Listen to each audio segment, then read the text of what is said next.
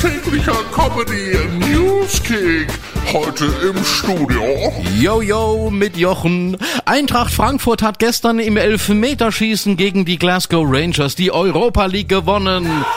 Der Frankfurter Sebastian Roder hat gestern wegen einer Kopfverletzung ab der neunten Minute mit einem Kopfverband gespielt. Ja, als ich später eingeschaltet habe, dachte ich zuerst, das ist ein Verbandsligaspiel.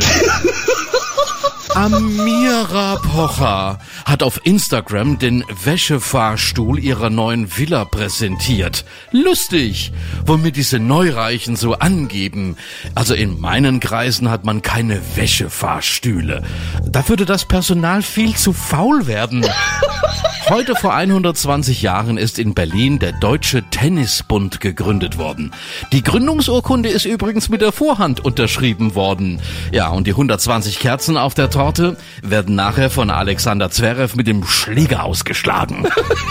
Der Euro-Jackpot ist jetzt zum ersten Mal auf 106 Millionen Euro angewachsen.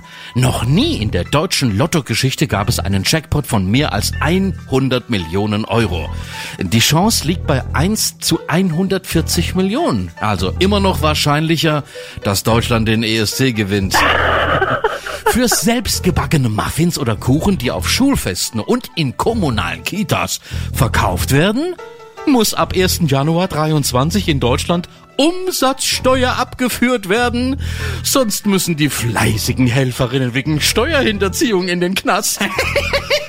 Udo Lindenberg darf künftig den schottischen Titel Lord tragen, denn sein Team hat ihm zum Geburtstag ein kleines schottisches Grundstück geschenkt. Och. Also wir dürfen uns nicht wundern, wenn auf der nächsten Udo-Platte öfter mal ein Dudelsack auftaucht. ja, geil. Voll blam blam auf Choke FM und auf choke-magazin.de.